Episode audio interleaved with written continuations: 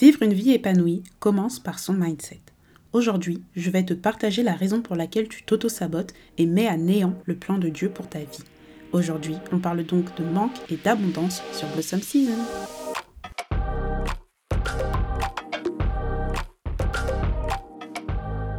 Blossom Season est le podcast qui t'aide à reprendre le pouvoir de ta vie pour marcher avec foi, confiance et puissance.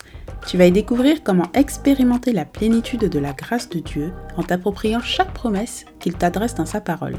De la prise de conscience à l'action concrète, je te dévoile mes meilleurs conseils pour révéler ton plein potentiel.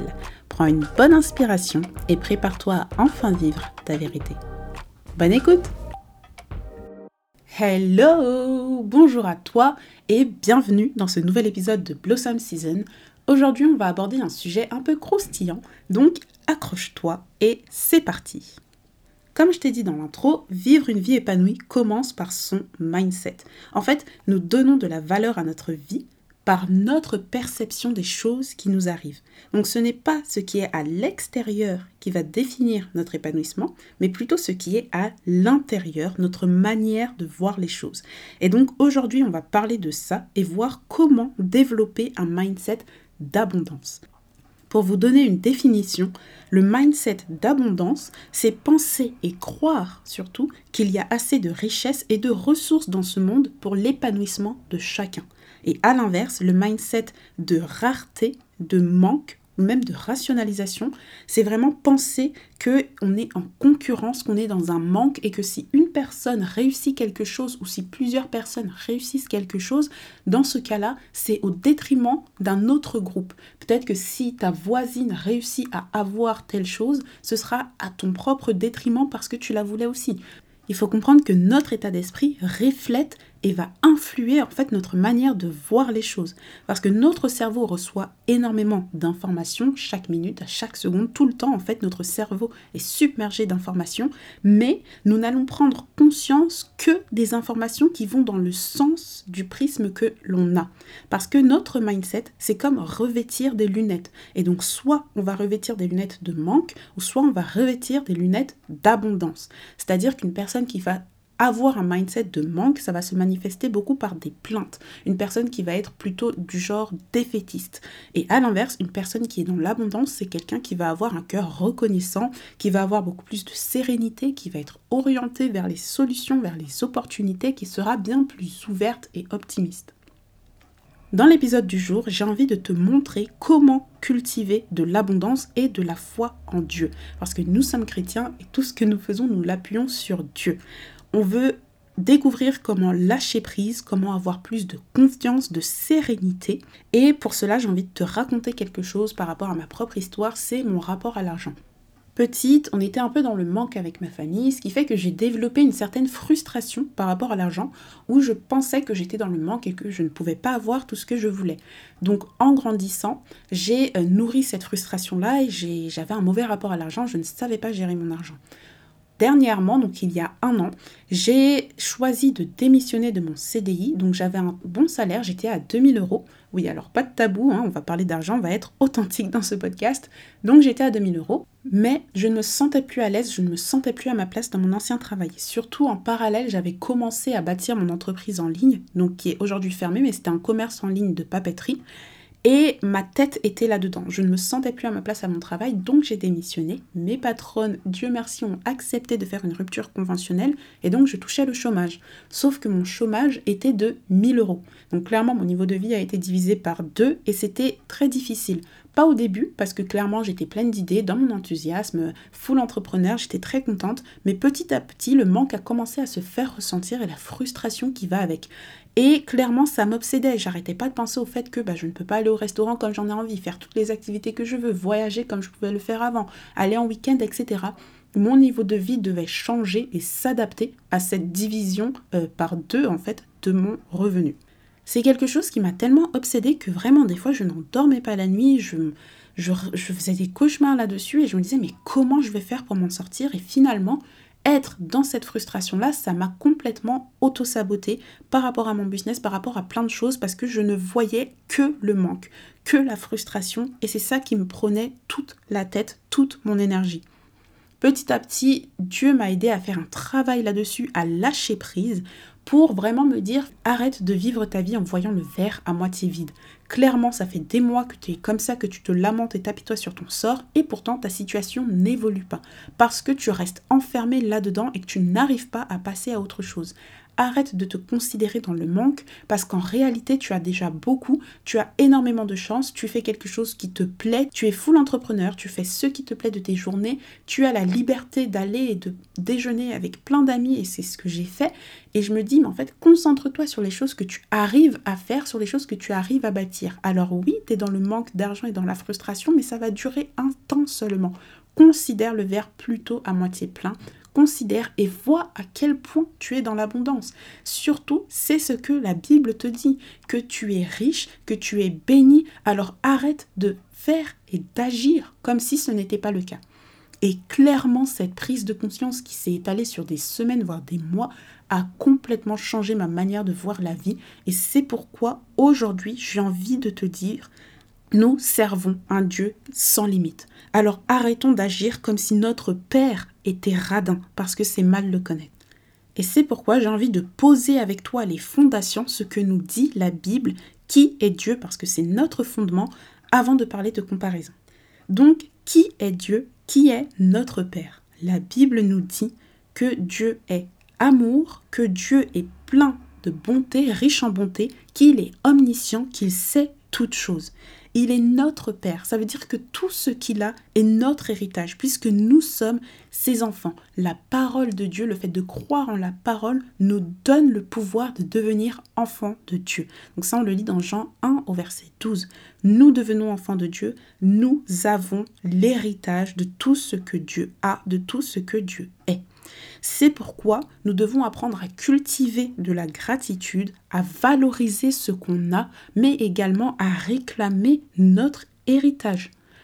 Nous devons proclamer les vérités bibliques dans notre vie et commencer à les accepter comme étant vraies. Si aujourd'hui nous pouvons marcher avec paix et avec confiance en le présent, en l'avenir, c'est parce que nous avons la foi en le fait que Dieu est bon, que Dieu est amour et que tout ce qu'il fait, c'est pour notre bien, c'est parce qu'il nous aime. Dans sa Bible, que ce soit dans Jérémie 29 au verset 11 ou alors dans Romains 8 au verset 28, des versets que vous connaissez, j'en suis sûre, ce sont des versets qui nous permettent de dire que on peut avoir la paix. Parce que Romains 8, 28 nous dit toute chose concourt au bien de ceux qui aiment Dieu. Jérémie 29 au verset 11 nous dit Je connais les projets que j'ai formés sur vous, nous dit l'Éternel. Ce qui signifie que Dieu nous donne tout ce dont nous avons besoin quand nous en avons besoin. Et que notre rôle à nous, c'est de rechercher la paix finalement dans tout ce qu'on fait, avec la certitude que Dieu prend soin du reste. Matthieu 6 au verset 33 nous dit Cherchez premièrement le royaume et la justice de Dieu, et toutes choses vous seront données par-dessus. Concentre-toi sur Dieu, et toutes choses te seront données par-dessus. Ça peut sembler idyllique, mais je vous assure que lorsque vous prenez, vous serrez ces vérités bibliques dans votre cœur, elles s'appliquent à vous, elles deviennent vraies et vous les vivez en fait. Parce que lire la Bible, c'est bien. Comprendre la Bible, c'est mieux. Mais vivre et expérimenter la vérité biblique, c'est ce qu'il faut, c'est merveilleux. Et quand j'ai commencé à accepter véritablement ces versets, c'est à ce moment-là que je me suis dit, mais en fait, je suis riche et je suis dans l'abondance. Je ne vous parle pas forcément de richesse matérielle, hein, attention. Je ne vous parle pas forcément d'argent, mais de manière générale, Dieu nous donne tout ce dont nous avons besoin et nous sommes riches. La Bible nous dit que Dieu nous bénit de toutes sortes de bénédictions spirituelles dans les lieux célestes. Ça, c'est dans Éphésiens 1. Nous sommes riches, nous sommes dans l'abondance, nous sommes bénis. Alors arrêtons d'agir comme si notre Père était radin. D'accord? Voilà, là c'est le fondement, c'est la base de la base de tout ce que je vais vous dire par la suite. Donc j'espère que vous comprenez et que surtout vous croyez ce que je vous ai dit, parce que là je m'appuie vraiment sur la Bible, je n'ai encore rien inventé, mais c'est la base, c'est le fondement, vous devez croire en la bonté de Dieu, en le fait qu'il vous aime précieusement et qu'il veut votre bien, qu'il a un plan pour vous qui est merveilleux, que vous êtes sa créature précieuse, unique et encore, je le répète, qu'il vous aime. Et maintenant, on va parler de comparaison. Parce que finalement, cultiver un mindset d'abondance et penser, croire qu'il y a assez de richesses et de ressources pour l'épanouissement de chacun, ça vient challenger notre rapport avec les autres. On va donc parler de comparaison malsaine, donc plutôt le fait d'être dans un mindset de manque, et de comparaison qui édifie, le fait d'être dans l'abondance. Comment trouver notre place finalement et accepter que nous avons chacun notre route. Et euh, je vous parle de comparaison qui édifie parce que parfois on a tendance à faire de la comparaison quelque chose de mauvais qu'il faut absolument éviter, etc. Mais c'est impossible. Tout simplement parce que la comparaison est humaine. On se compare par rapport au fait de voir à quel point les autres avancent, reculent, où est-ce qu'ils en sont. On évalue un peu notre place, notre niveau, et ça nous aide aussi à avoir une direction, à savoir comment faire, comment évoluer dans notre espace, dans notre environnement, dans notre société. Donc la comparaison n'est pas forcément mauvaise. Ça permet de s'évaluer, ça permet de nous inspirer, et surtout elle est nécessaire pour qu'on parvienne à nous repérer dans notre société, dans notre environnement. Donc première chose, la comparaison n'est pas une mauvaise chose. Ne cherche pas à l'éliminer de ta vie. En revanche, il faut garder en tête que nous avons chacun notre route, chacun notre chemin. Tu peux regarder comment évolue ton voisin, ça te permet d'avoir une indication, mais c'est tout, ça reste un indicateur. Et donc j'ai quatre points à te partager aujourd'hui. Le premier étant que comparer sa vie aux gens n'indique en rien notre valeur notre valeur, qui nous sommes, est définie par Dieu uniquement. Il est notre Père, il est notre Créateur, et c'est le seul à pouvoir nous dire quelle valeur nous avons. Nous ne devons pas mettre notre valeur en le fait de l'avancée des autres ou à des choses qui sont extérieures à nous. Mais seul Dieu, seul notre Créateur, seul ce qu'il dit de nous nous donne de la valeur. Et en l'occurrence, notre Père nous dit que nous avons une valeur inestimable, que nous sommes des perles, que nous sommes ces précieuses créatures, son être bien-aimé, celui en qui il a mis toute son affection. Est-ce que tu te rends compte de la valeur que tu as? C'est parfois difficile à réaliser, mais Dieu nous donne énormément de valeur. Ta valeur n'est pas définie par les standards de ce monde, ta valeur n'est pas définie par là où tu en es par rapport aux personnes qui t'entourent, ta valeur n'est pas définie par rapport à là où tu en es par rapport aux personnes qui ont le même âge que toi ou font les mêmes choses que toi dans la vie. Non, ta valeur est définie par ton Dieu seul. Et je ne me contredis pas. Regarder où en sont les autres, ça te donne une indication, ça peut t'inspirer, te permettre de te repérer dans le temps, dans l'espace, mais ça n'indique en rien ta valeur. En réalité, nous avons chacun notre vitesse, nous avons chacun notre route. Et tu vois, j'ai même envie de te dire que la vitesse n'est pas forcément un bon indicateur pour mesurer notre valeur. Pourquoi? Parce que quand tu plantes un arbre, tu ne verras jamais tous les fruits arriver à maturité complète au même moment. Et pourtant, tout provient d'une seule et même graine. Donc retiens que chaque chose arrive en son bon temps. Si ta voisine est fiancée avant toi, c'est correct. Si elle a eu son diplôme avant toi, c'est correct aussi. Et si une autre personne a un meilleur salaire que toi alors qu'elle travaille depuis moins longtemps, ça aussi, c'est correct. Ce n'est pas parce que telle personne a eu quelque chose que tu ne peux pas l'avoir toi aussi. Et ce n'est pas parce qu'elle a eu quelque chose que tu as ou que tu es moins bien qu'elle. En fait, ce que les autres font ne dit rien sur ta valeur à toi. Chacun a sa ligne. La vie n'est pas une course de rapidité, mais une course de fond. Donc l'important, ce n'est pas d'arriver en premier, mais ça va surtout être de tenir sur la durée pour arriver tout court. Donc tu n'es peut-être pas là où tu aimerais idéalement être dans ta vie et c'est complètement ok. Garde en tête et retiens que Dieu, lui, il sait exactement là où tu es et qu'il ne t'a pas oublié.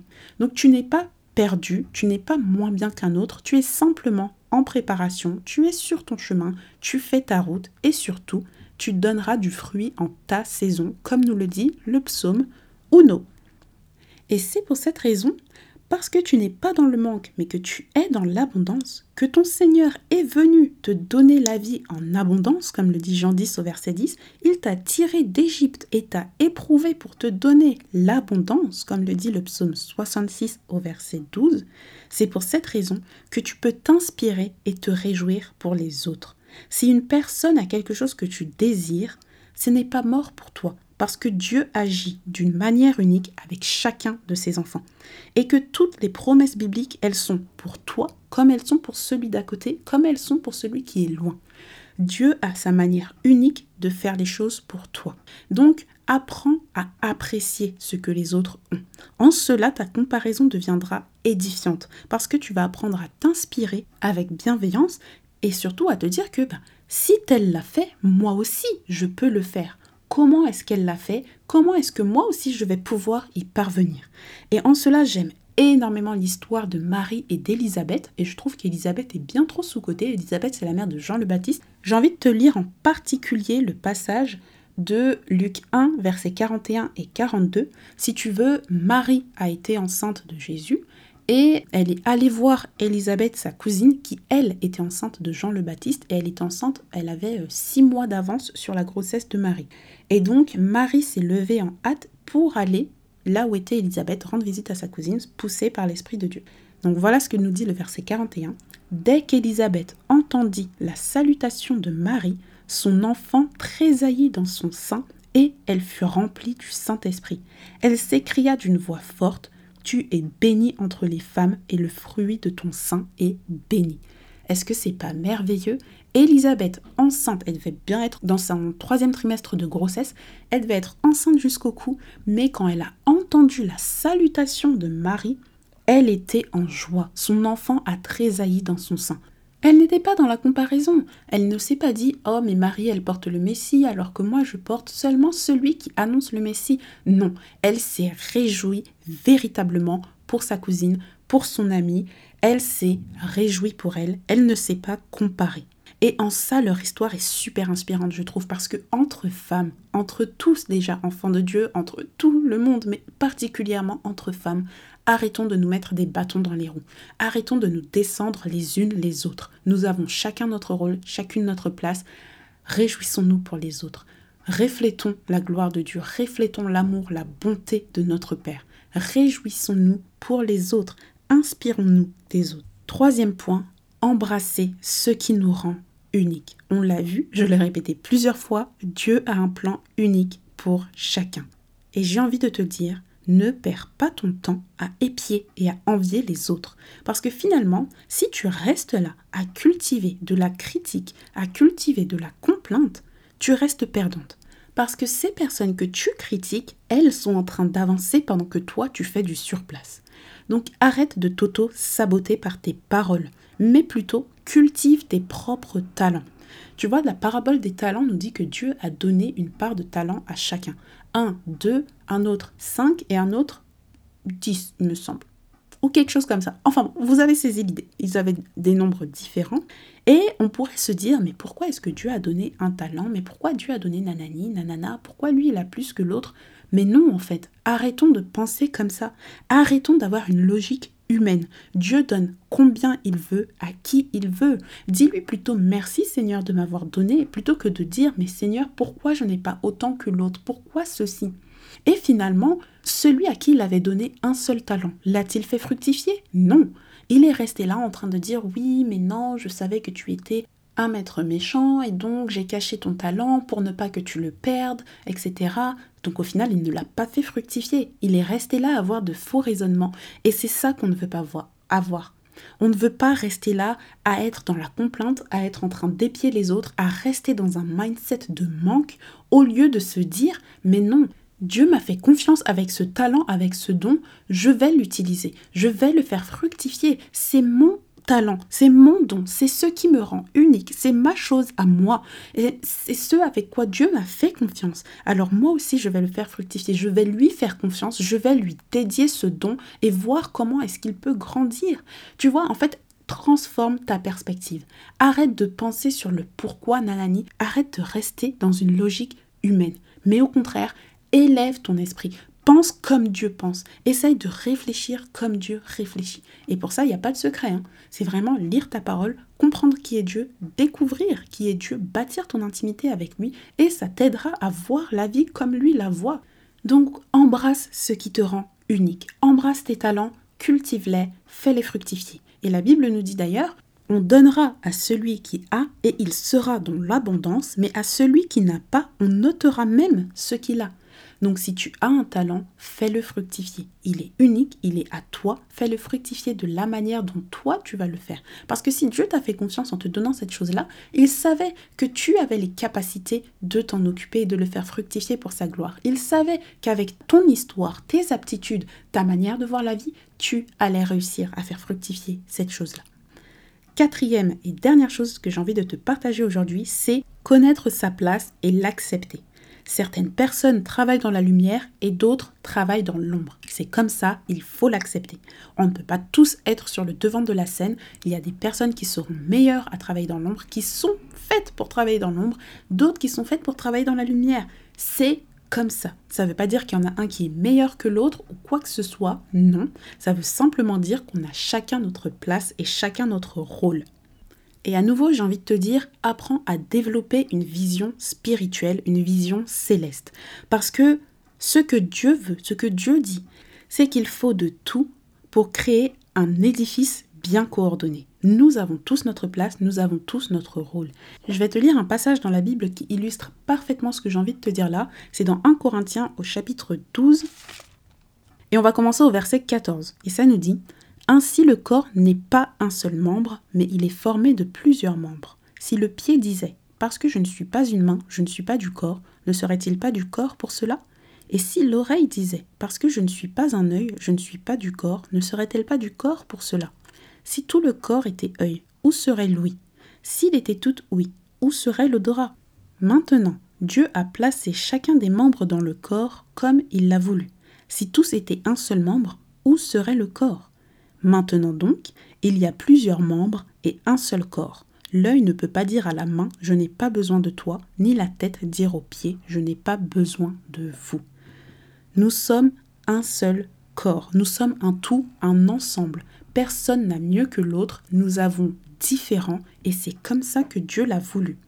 Parfois, on a tendance à mettre en valeur, surtout nous dans les églises, parfois on a tendance à valoriser les pasteurs ou les chantres, les personnes qui sont plus exposées, ou parfois peut-être certains influenceurs, en fait les personnes qu'on va voir le plus. Mais il faut garder en tête que nous avons chacun notre appel, chacun notre rôle à jouer. Aujourd'hui, il ne pourrait pas y avoir de pasteur ou d'église en bonne et due forme sans les personnes qui font le ménage ou sans l'ingé son qui nous aide à avoir le micro, à bien entendre, etc. Nous avons chacun notre place et chacun notre rôle. Et c'est OK comme ça. On envie parfois les personnes qui sont les plus exposées sans réaliser que, en fait, plus tu es dans la lumière et plus tu es exposé aux attaques, aux problèmes, aux critiques, etc. C'est pas forcément facile de porter tout ça et c'est pas pour tout le monde. En fait, Dieu donne à chacun selon son plan parfait. Parce que lui, il a une vision d'ensemble, il a une vision d'éternité pour chacun d'entre nous. Nous, on voit seulement ce qu'il y a devant le bout de notre nez. Et ça, il faut le réaliser, il faut le comprendre. Et c'est pourquoi c'est important de connaître sa place et de l'accepter. Une place qui peut évoluer, une place qui peut changer au cours du temps, mais là où tu es maintenant, accepte que c'est comme ça. Chacun est important. Il n'y a personne qui est plus petit que l'autre, mais il faut connaître et embrasser son propre appel. Car finalement, c'est seulement dans le plan de Dieu que tu seras vraiment épanoui. Et je t'ai fait un e-book là-dessus qui s'appelle Embrasser son appel pour que tu puisses comprendre qu'est-ce qu'un appel. Il faut savoir que nous en avons tous un. Donc le e-book t'aide à comprendre quel est ton appel. Il y a quelques questions, des exercices à faire, des versets à méditer, etc. Je vous le mets dans les notes de l'épisode, donc je vous laisse aller regarder. Et voilà, je t'ai donc partagé quatre choses qui vont t'aider à comprendre ta place pour pouvoir cultiver un mindset d'abondance, de comprendre que tu es richement béni, à savoir 1. Comparer sa vie aux gens n'indique en rien notre valeur. 2. S'inspirer et se réjouir pour les autres. 3. Embrasser ce qui nous rend unique. Et 4. Connaître sa place et l'accepter. Vraiment, j'ai envie de t'encourager au travers de cet épisode d'arrêter de te plaindre. Déjà, il faut savoir que Dieu n'aime pas les râleurs. Hein. T'as vu, quand le peuple d'Israël murmurait tout le temps sans cesse dans le désert, Dieu en avait marre, d'accord? Dieu n'aime pas les râleurs. Il faut arrêter de se plaindre. Ta vie n'est pas plus nulle ou moins bien que celle d'un autre. Au contraire, active ta foi et déclare la vérité de Dieu dans ta vie.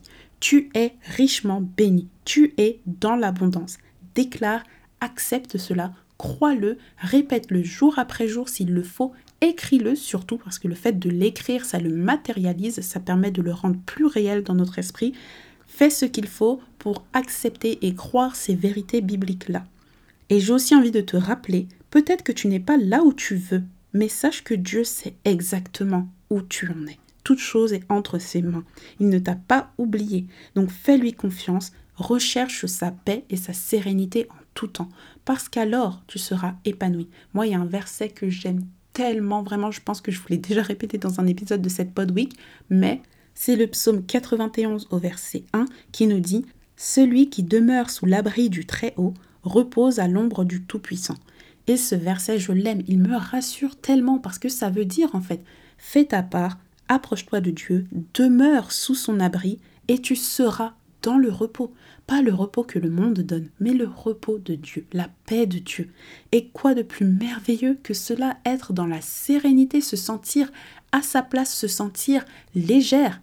Et moi, je l'ai expérimenté et je l'expérimente davantage depuis en fait que j'ai changé de perspective sur la vie. Et c'est pourquoi je te fais cet épisode aujourd'hui pour que toi aussi tu puisses améliorer ou peut-être si tu ne le connaissais pas, vivre cette vie-là aussi, une vie d'abondance, une vie de sérénité.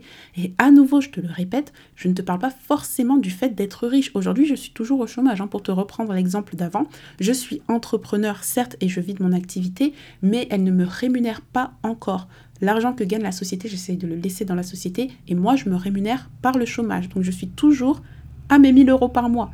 Parfois c'est frustrant, mais je me souviens que c'est temporaire. Je ne vais pas rester à cette place éternellement.